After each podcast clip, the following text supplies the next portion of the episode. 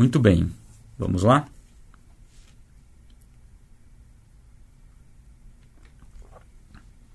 João,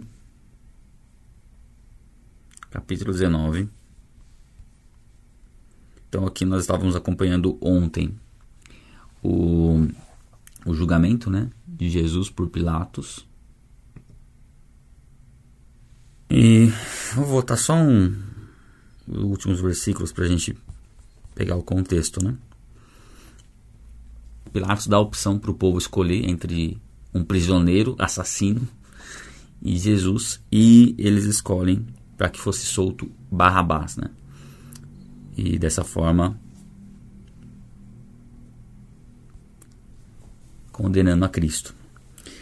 Bom, a partir daqui a gente vê o Pilatos ainda tentando de alguma forma encontrar um meio de absorver, absorver, absorver, absolver Jesus. Então vamos ler aqui, ó.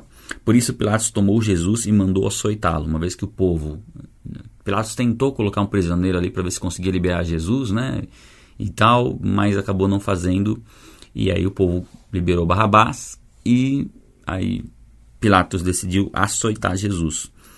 Os soldados teceram uma coroa de espinhos e puseram na cabeça de Jesus. E essa coroa de espinhos, né, segundo estudiosos, ela poderia ter espinhos de até mais de 15 centímetros.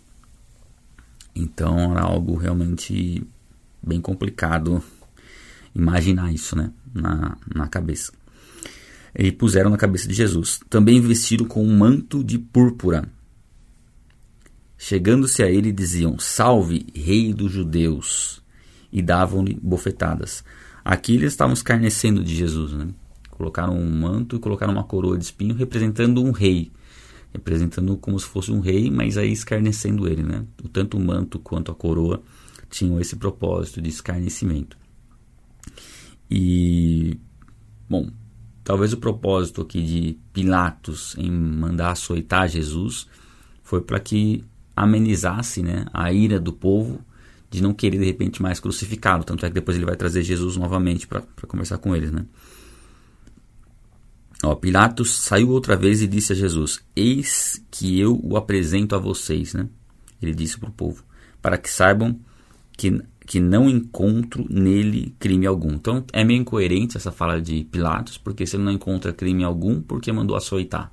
Então a gente já percebe a injustiça sendo aplicada aqui, né? É, Jesus está. Olha só que interessante. Jesus ele, é, ele, ele foi perfeito em tudo que ele fez como ser humano, não pecou em nada. A Bíblia diz que o salário do pecado é a morte, então ele não merecia a morte e nem punição porque não havia pecado sobre ele. E aqui a gente percebe que no próprio julgamento dele, o juiz o achava inocente. E mesmo assim, esse juiz que o achava inocente, não tinha encontrado nada para condenar ele, nem Pilatos, nem Herodes, ainda assim dá a sentença de crucificá-lo, mostrando que a injustiça sobre Jesus se tornou a nossa justiça, a justiça daquele que crê. Porque aqui fica comprovada a injustiça. O juiz disse que não tinha nada que fosse digno de condenação. Não encontrava crime em Jesus. Né? Isso é muito. É, a gente tem que considerar algo muito importante, isso, é muito relevante. Ah, então Jesus saiu trazendo a coroa de espinhos e o manto de púrpura. E Pilatos lhes disse: Eis o homem. Então, uma forma de Pilatos falar: Ó, olha a situação dele. Esse aqui que vocês realmente estão com medo que ele governe, que ele é, tome o lugar de vocês, que ele faça uma revolta contra Roma. É esse o homem, né, no estado que Jesus já estava, né, já se encontrava depois da, dos açoites.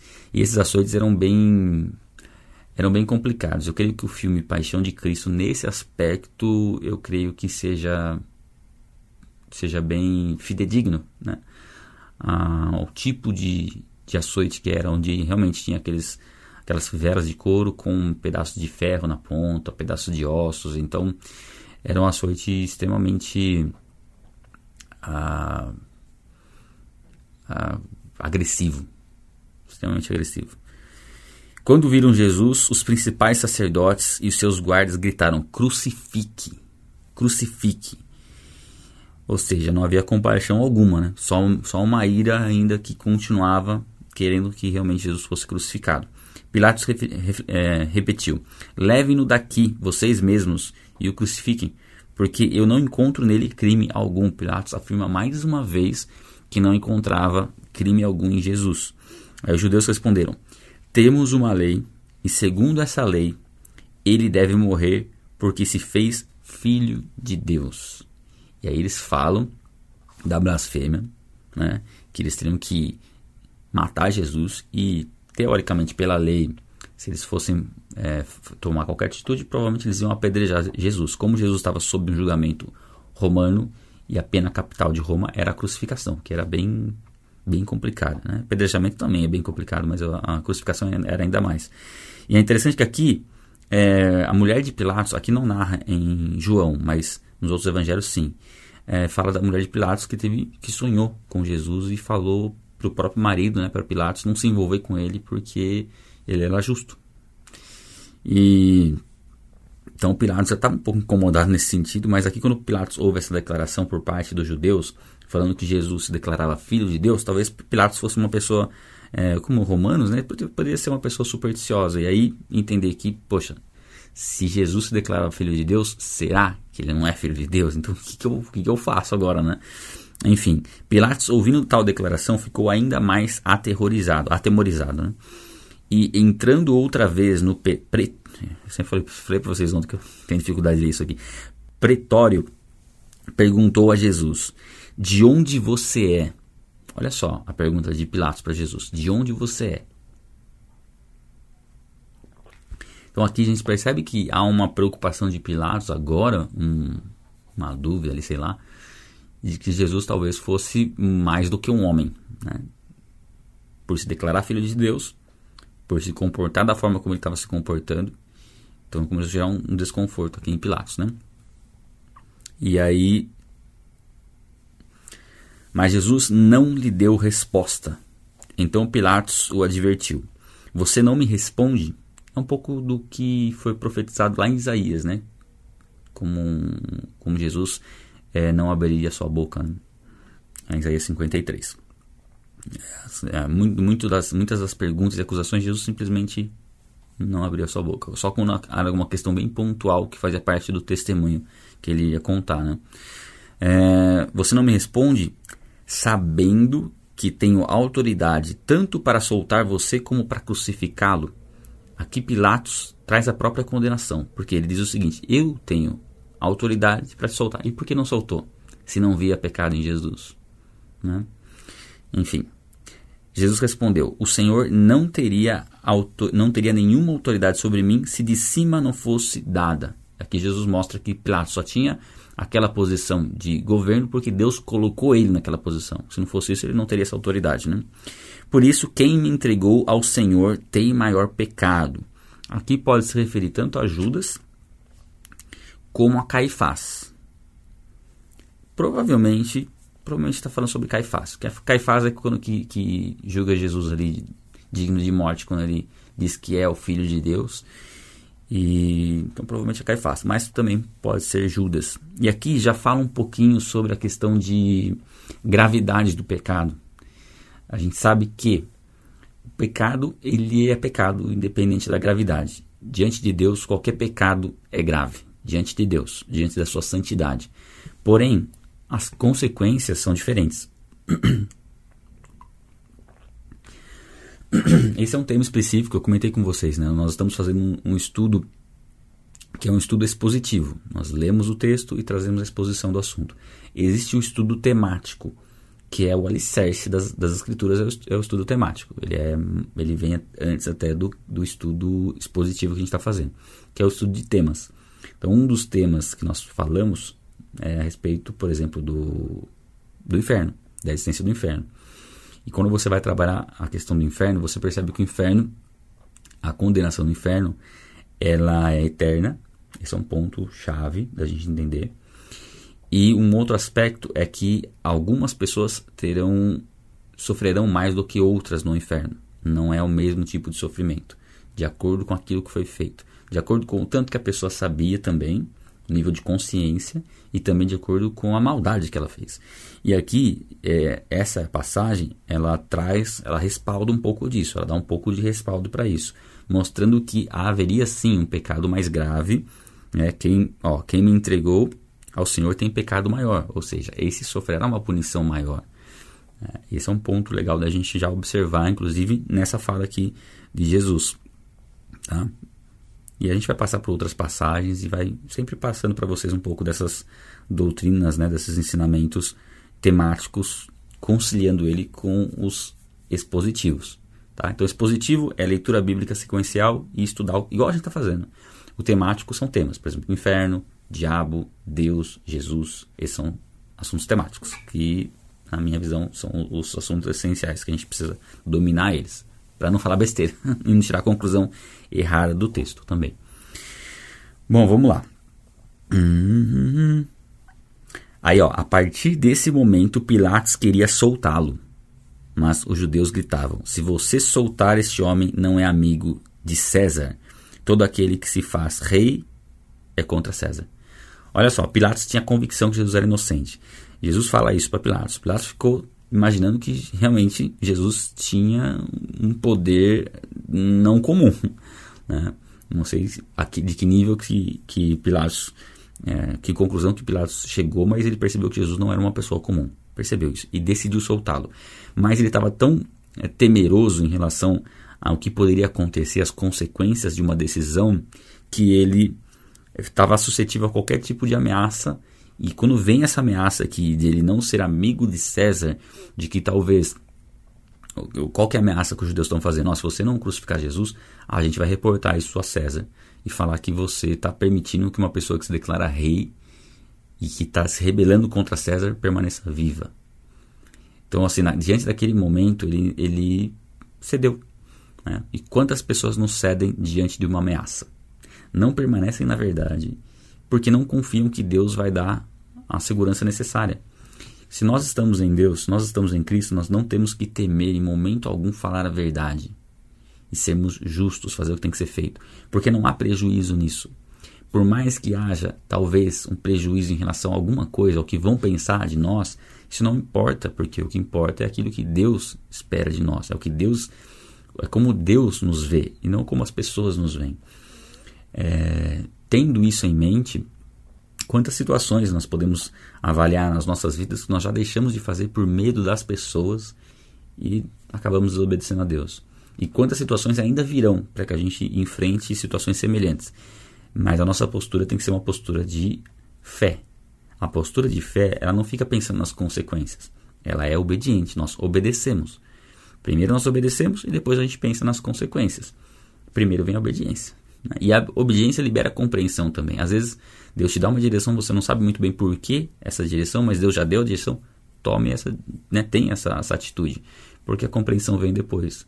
Então são esses passos de fé que nos aproximam de Deus, que nos fazem ser íntimos de Deus, nos fazem ter intimidade com o Espírito Santo. Não, não abra mão da verdade em hipótese alguma. A verdade é, é, uma pessoa, nós falamos sobre isso. A verdade é uma pessoa, a verdade é Cristo. Cristo morreu por não abrir mão da verdade. Morreu em nosso favor, mas o, a, o, o momento em que se deu a sentença contra Jesus Cristo foi quando ele declarou que sim. Caifás perguntou, né? Se ele era filho de Deus. Ele falou sim, e me vereis descendo com as nuvens do céu à direita do Todo-Poderoso. Então, ali, diante da própria morte, ele não abriu mão da verdade, nós não podemos abrir mão da verdade, coisa que Pilatos fez, né? Pilatos sabia que Jesus era inocente, mesmo assim ficou com medo, e aí foi é, né, definitivo para ele entregar Jesus, né? Quando Pilatos ouviu essas palavras, trouxe Jesus para fora, sentou-se no tribunal, no lugar chamado pavimento, em hebraico Gaba, Gabatá, e era a preparação da Páscoa por volta do meio-dia. E Pilatos disse aos judeus: Eis aqui o rei de vocês. Eles, porém, clamaram, clamavam, né? Fora, fora, crucifique-o. Então Pilatos perguntou: Devo crucificar o rei de vocês? Pilatos ele tentava, tentava, mas poxa, tem autoridade, mas por que ficava fazendo isso, né? Já, enfim. É, como quando o medo aprisiona as pessoas, é complicado. As, os principais sacerdotes responderam: Não temos rei senão César. E aqui é uma declaração muito ah, muito incoerente por parte dos judeus, né? Porque eles tinham Deus como rei, eles jamais reconheceram César como rei, mas para ser é, para colocar em prática aquilo que eles tinham em mente, que era matar Jesus, eles se sujeitaram até a declarar César como o rei deles, ignorando completamente o que a Escritura dizia, né? o que a Bíblia dizia a, a respeito do Messias que eles esperavam, porque o povo judeu esperava o Messias. Os fariseus, que conheciam as Escrituras, os religiosos, os mestres da lei, esperavam o Messias. Eles não reconheceram o Messias como Jesus. Não reconheceram, aliás, não reconheceram Jesus como Messias, mas eles continuam esperando o Messias, porque a Bíblia ensina que o Messias viria. E aqui eles vão contra até essa direção das Escrituras de que o Messias viria. Falam, não, a gente não tem rei senão César, abrindo mão completamente de tudo que eles entendiam e tinham declarado ao longo até das, dos confrontos contra Jesus, dizendo que eram, eles eram filhos de Abraão, é, que eles eram servos de Moisés. Enfim, aqui eles colocam tudo isso por terra quando declaram que assumem né, um rei que é um rei pagão. Né? Seguindo aqui. Então Pilatos entregou Jesus para ser crucificado e eles o levaram.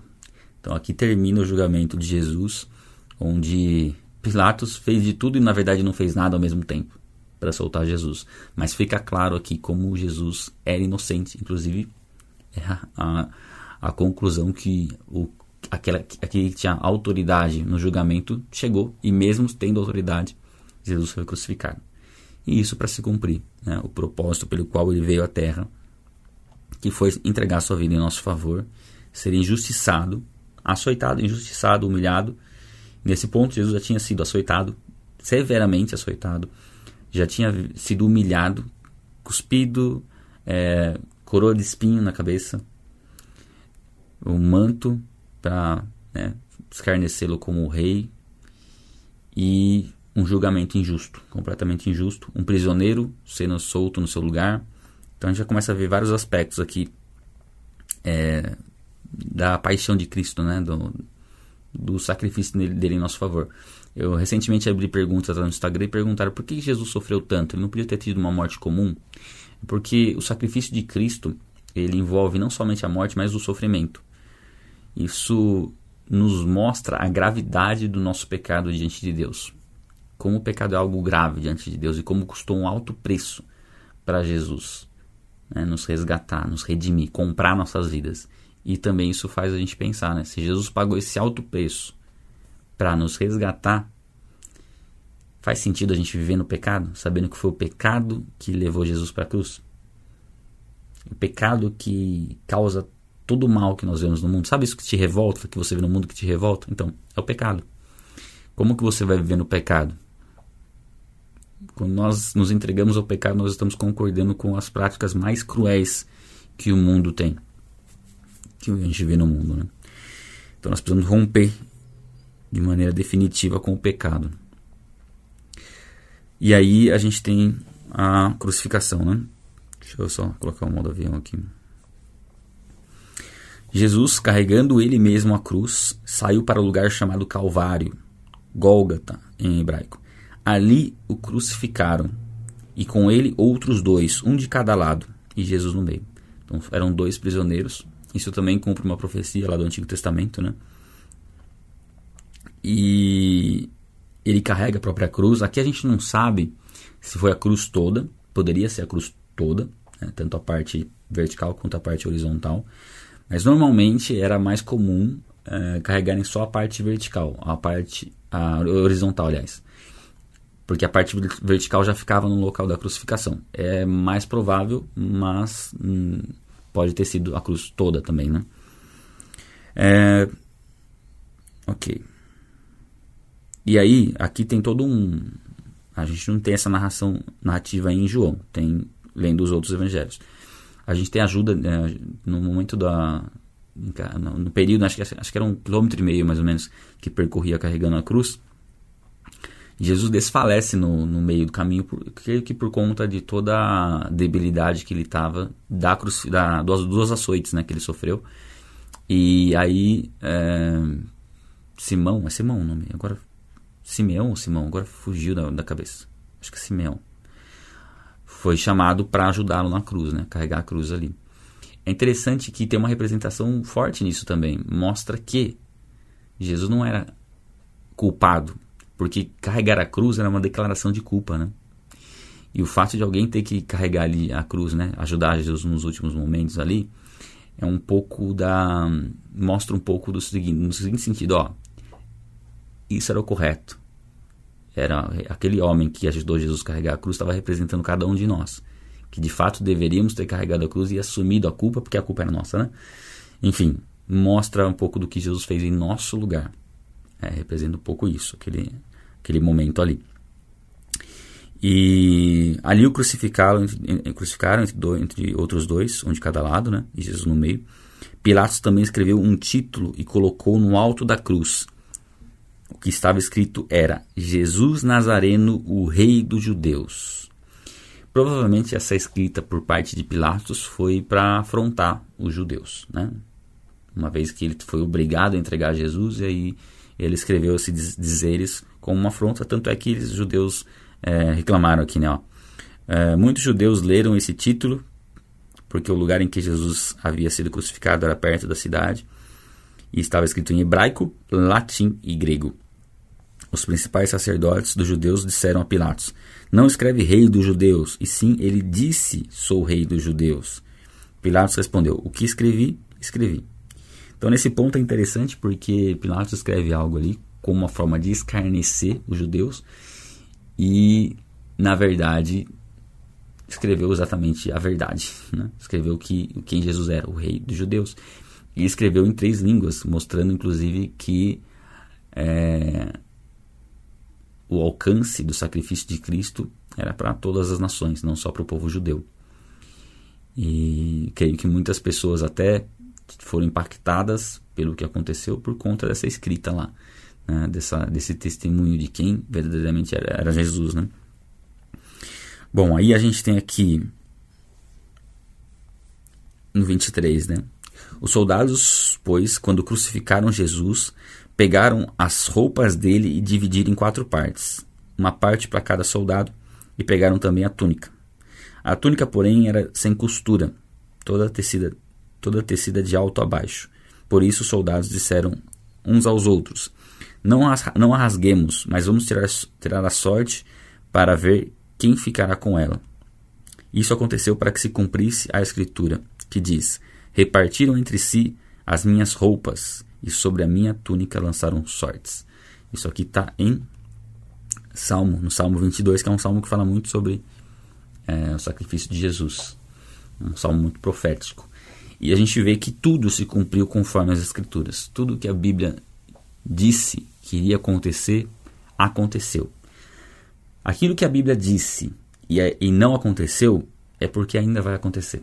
Então tenha isso em mente, tá? Nenhuma das promessas bíblicas, das profecias bíblicas, deixa de se, de se cumprir, ou deixará de se cumprir. E aqui se cumpriu nos mínimos detalhes, inclusive na um, um detalhe que às vezes pode ser algo pouco relevante, mas mostra a perfeição das escrituras, né? E de fato revela né, como Jesus foi humilhado, né, sendo crucificado sem a sua própria roupa. E foi isso que os soldados fizeram. E junto à cruz estava a mãe de Jesus, a irmã dela, mulher, é, Maria, mulher de Clopas, e Maria Madalena. Vendo Jesus sua mãe, junto dela o discípulo amado, João, né, que é o autor do Evangelho, disse: Mulher, eis aí o teu filho, o seu filho. E depois disse ao discípulo: Eis aí a sua mãe. Dessa hora em diante, o discípulo a tomou para casa. Então, qual é a interpretação dessa passagem? A interpretação simples. Maria iria ficar sozinha, uma vez que tudo indica que José já estava morto, né? É, nessa, no momento da crucificação, né? no ano da crucificação de Cristo. Cristo estaria, estava morrendo naquele momento. Então, Jesus a entrega para o seu principal discípulo cuidar dela. Então diz, ó, eis aí o seu filho, eis a sua mãe. Algo específico para João, tá? Não tem, não há uma declaração, não dá para a gente extrair dessa passagem aqui uma declaração universal, tá? Não faz, não faz sentido, né? É, é dizer o que o texto não diz. Né? Então aqui é o cuidado de Jesus com a sua mãe, a sua responsabilidade como filho. E olha só o momento em que Jesus estava vivendo, né, o momento que ele estava vivendo. A gente tem aqui são dois excelentes testemunhos, tanto de Maria quanto de, Jesus. De Jesus, no sentido de que Jesus estava sendo crucificado, estava assim extremamente debilitado fisicamente. E ele, mesmo assim, ele se lembra da sua mãe, de cuidar dela. Inclusive diz, ó, João, cuida da minha mãe. Ele escolhe o seu discípulo mais amado ali, né? E um discípulo que se mostrou muito fiel, né, por estar presente ali, inclusive. E, e ele coloca esse discípulo para cuidar da sua própria mãe. E no caso de Maria, o sofrimento dela, sem desacreditar Jesus, porque de repente uma mãe poderia fazer um barraco ali, vamos dizer, dizendo que o filho não era Deus, que o filho era estava falando coisas que não faziam sentido para tentar livrá-lo da cruz. Mas ela sabia quem era Jesus, sabia do seu propósito e permaneceu ali calada, né, no sofrimento. E aí é aquela aquela passagem, né, que fala em Lucas que uma espada atravessaria sua alma. É nesse sentido, né? Uma mãe vê o filho sendo crucificado, sendo injustiçado, né? é inimaginável. Então a gente tem que entender que realmente Maria foi uma mulher é, especial, né? Por ter suportado todo esse esse momento. Cremos que Deus a fortaleceu, né? Para suportar tudo que ela viveu. E aí a gente não consegue nem imaginar a alegria da ressurreição, né? Mas enfim. É, então essa passagem que a gente entende dessa forma, tá? Jesus encarrega João de cuidar da sua mãe, para que ela não ficasse só e não, ela não tinha como ter recursos, né? Então, o cuidado de Jesus com sua mãe foi muito, muito importante, serve de exemplo para cada um de nós, né? Seguindo, depois, vendo Jesus que tudo já estava consumado, para que se cumprisse a escritura, disse: Tenho sede. E esse tenho sede aqui, ele é tanto literal quanto espiritual. Tanto literal que estava com a boca seca, né, para aquele momento que ele estava vivendo, como realmente sede de almas, de vidas. Foi esse o propósito pelo qual ele foi para a cruz, para nos salvar, para salvar o maior número de vidas possível, né? para salvar aquele que está perdido nas trevas, né? E essa passagem aqui é lá do Salmo 22 também, tá? Inclusive, uma recomendação aí que você possa ler o Salmo 22. Salmo 22 e Isaías 53, se você quiser, são dois capítulos que falam muito aí sobre o que Jesus viveu, né? Enfrentou aqui. Deem like, tá? Não esqueçam de dar o like, isso aí ajuda na divulgação. Você que está assistindo aí. Estava ali um vaso cheio de vinagre Embeberam no vinagre uma esponja e, fixando-a num caniço de isopo, aproximaram a esponja da boca de Jesus. Quando Jesus tomou o vinagre, disse: Está consumado. Essa é uma das frases mais assim, impactantes, né? Isso aqui. Está consumado. Está concluído. Né? Fiz o que tinha que ser feito. Aqui a esponja, o vinagre, queria que Jesus é, precisava molhar até a garganta para poder pronunciar essa, essa palavra, né? Com em alta voz, né? Está consumado. E de fato, né? Estava consumado tudo, tudo, todo o propósito de Deus, desde Gênesis, o que foi planejado, né? Na eternidade, foi planejado na eternidade e consumado através da entrega perfeita de Jesus. Então, naquele momento, Jesus estava declarando que aquilo que ele foi enviado para fazer, o propósito da vida dele foi feito naquele momento. E Jesus entregou sua vida em nosso favor. Inclinando a cabeça, entregou o Espírito. Aqui é o momento da morte de Jesus, o momento em que Jesus definitivamente entrega sua vida. Né? É, é claro que a gente, né, a gente se emociona, é algo bem forte quando a gente conhece a Cristo, né, da forma como nós estamos acompanhando nesses dias e vemos a, a consumação disso, né? Vemos como ele foi injustiçado, humilhado, rejeitado. E isso gera um, uma sensação em nós, assim, um sentimento.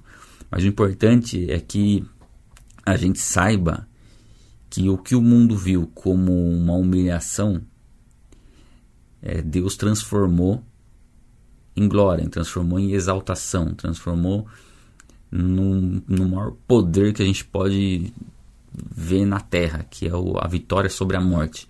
Porque Cristo morreu, sendo injustiçado, mas alguns dias depois ele ressuscitaria. E aqui mostra uma conclusão perfeita daquilo que ele foi chamado para fazer. E que nós, como, como cristãos, temos um, uma missão aqui na terra que não chega aos pés do que Jesus teve que enfrentar, mas que muitas vezes nós achamos difícil demais, sabe? É, paramos no meio do caminho porque está pesado, está difícil. E quando a gente olha para o que Jesus fez e a entrega dele em nosso favor, a gente fala: Poxa, como que eu posso falar que está difícil? Como que eu posso falar que está complicado demais? Olha o que Jesus fez. Ele consumou a obra que ele foi chamado para fazer, uma obra extremamente mil vezes, um milhão de vezes mais difícil do que aquilo que a gente tem para fazer, né? Quando a gente compara, a gente se sente um pouco constrangido, na verdade. Não sei a você, mas eu me sinto um pouco constrangido nesse sentido. Então, para que os corpos não ficassem na cruz durante o sábado, visto que era o dia da preparação e era grande o dia daquele sábado, e era grande o dia daquele sábado, é isso? É. Os judeus pediram a Pilatos que fossem quebradas as pernas dos crucificados e fossem tirados das cruzes. Os soldados quebraram as pernas dos homens que tinham sido crucificados com Jesus, primeiro de um, depois do outro. Quando, porém, chegaram a Jesus, vendo que já estava morto, não lhe quebraram as pernas. Um dos soldados lhe abriu o lado com uma lança, e logo saiu água e sangue. Então ele perfurou Jesus com uma lança. Mas é interessante que se cumpriu também uma profecia, né? Que nenhum dos ossos seriam quebrados de Jesus. Então, naquele momento, por mais que fosse uma ordem, eles não quebraram, mas eles transpassaram a Cristo, né? Através da. É traspassaram que fala, né? Não tem o N ali. Ah, aquele que viu isso dá testemunho. Aqui, João falando, ó, eu vi isso acontecer. É interessante, né? Os outros evangelhos são maravilhosos. Cada um tem seu, a sua beleza, né? Mas o de João é alguém que estava ali, ó, né, aos pés da cruz, estava lá naquele momento. Ele diz assim: ó, aquele que viu isso dá testemunho, e o testemunho dele é verdadeiro. Eu vi isso acontecer, eu vi Jesus declarar: está consumado. E ele sabe que diz a verdade, para que também vocês creiam. Ah, esse versículo aqui, você poderia pegar ele assim e guardar ele. Né?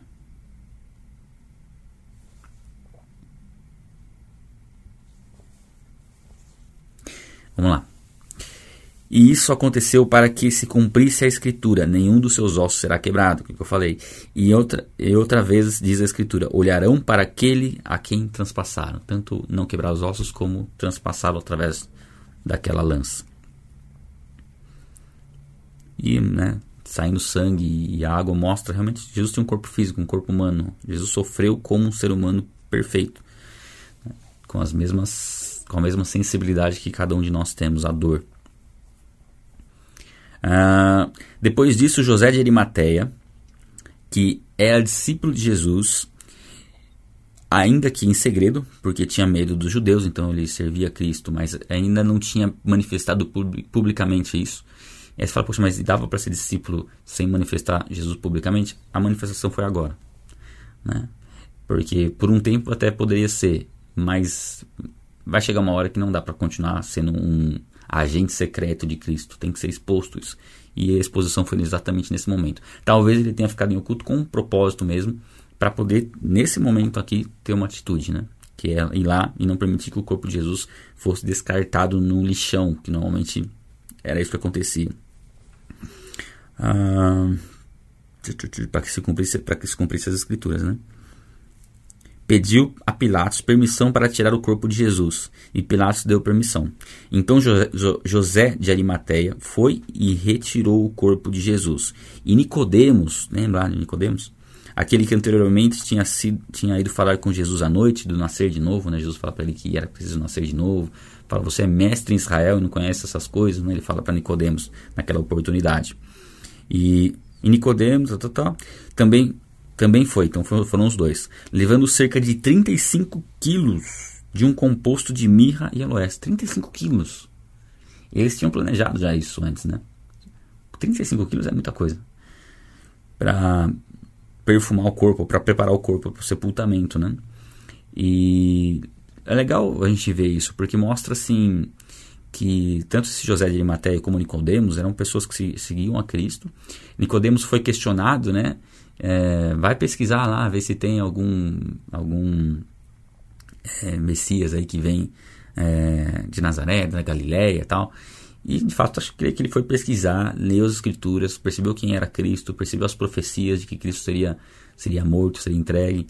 Então é interessante, não dá para a gente afirmar isso com certeza, é conjecturação, mas dá para imaginar que tanto José de Arimateia como Nicodemos tiveram um, um, buscaram saber, né, e tiveram uma revelação de Deus do que aconteceria com Jesus, de que ele seria de fato morto, coisa que até os discípulos estavam com dificuldade né, de entender, de aceitar, provavelmente eles já tinham essa consciência e prepararam tudo isso.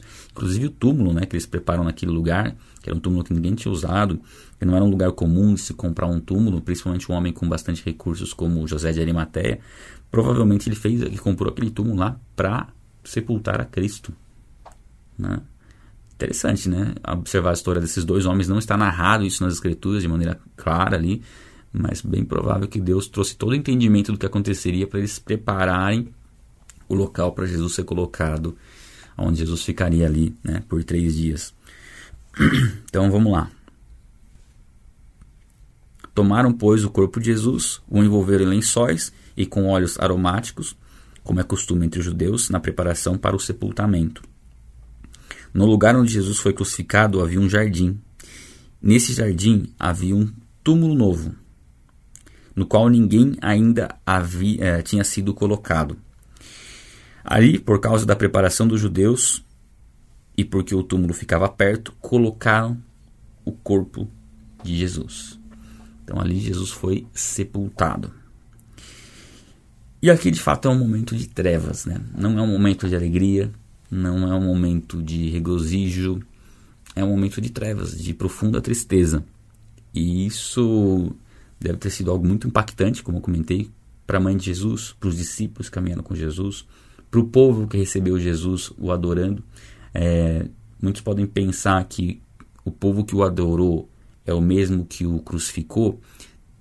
Talvez alguns, mas muitos provavelmente não. Provavelmente eram, eram outras pessoas, né? Mas sim, eu creio que alguns que estavam adorando ele sem saber o que estavam fazendo, provavelmente estavam depois envolvidos também na crucificação. Mas aquele que realmente, creio que aqueles que realmente o adoraram ali dificilmente estariam ao ponto de, de uma semana depois estarem completamente seu ponto. Mas é uma, uma suposição, tá? É, não tinha refletido sobre isso, refleti nesses dias sobre isso. Antes eu imaginava que era exatamente o mesmo povo e depois eu lendo um pouquinho mais, é, eu creio que seja difícil ser exatamente as mesmas, as mesmas pessoas. Mas pode até ser, né? Mas a questão aqui é que nesse momento aqui era um momento de tristeza porque havia promessa de ressurreição, mas nem todos compreenderam isso. A gente vai perceber isso depois, né? Quando a gente vai ler o capítulo 20 e 21. Que nem todos imaginavam que se daria de fato a ressurreição. Então foram dias assim extremamente difíceis, mas que num domingo de manhã tudo mudou, né? É, como eu falei, é é normal a gente ler uma história, a história de Jesus da crucificação e ficarmos tristes, mas se essa tristeza não levar a uma atitude prática, não serve para nada, na verdade. Né? Ficar só no sentimentalismo em relação a Jesus não serve para nada. Precisa gerar uma atitude prática das nossas vidas. Né? O reconhecimento do que Jesus fez por nós precisa gerar uma mudança de vida, uma transformação de vida. Né? Como é, ver e sentir tudo isso que Jesus né? sentir esse, esse ter esse sentimento de tristeza, de compaixão por Jesus e não tomar uma atitude. Né? A Bíblia não fala que nós temos que ter dó de Jesus. Nós temos que nos compadecer do que foi feito, né? E reconhecer o que foi feito em nosso lugar e ter compaixão das pessoas, não dó das pessoas, compaixão das pessoas que não reconhecem isso, para que elas possam conhecer, para que elas possam saber que isso foi por elas. Né? Esse amor demonstrado por Cristo foi em favor delas, foi em nosso favor. E como nós vamos responder a isso? Que o que de fato importa é o como nós vamos responder ao que Jesus fez por nós. Ah, vamos se entristecer, vou ficar triste porque Jesus morreu por mim e, vou, e vai ficar por isso mesmo. Não, eu vou ficar triste. Lógico, a gente lê isso, a gente relembra, a gente fica um pouco triste, né? Mas ao mesmo tempo, a gente sabe que foi uma vitória contra a morte, foi uma, uma obra consumada e que aquilo aconteceu por conta do pecado e agora a minha posição tem que ser de evitar o pecado, de ficar longe do pecado, de entregar minha vida a Jesus Cristo, saber que esse preço que foi pago foi um preço pago pela minha vida.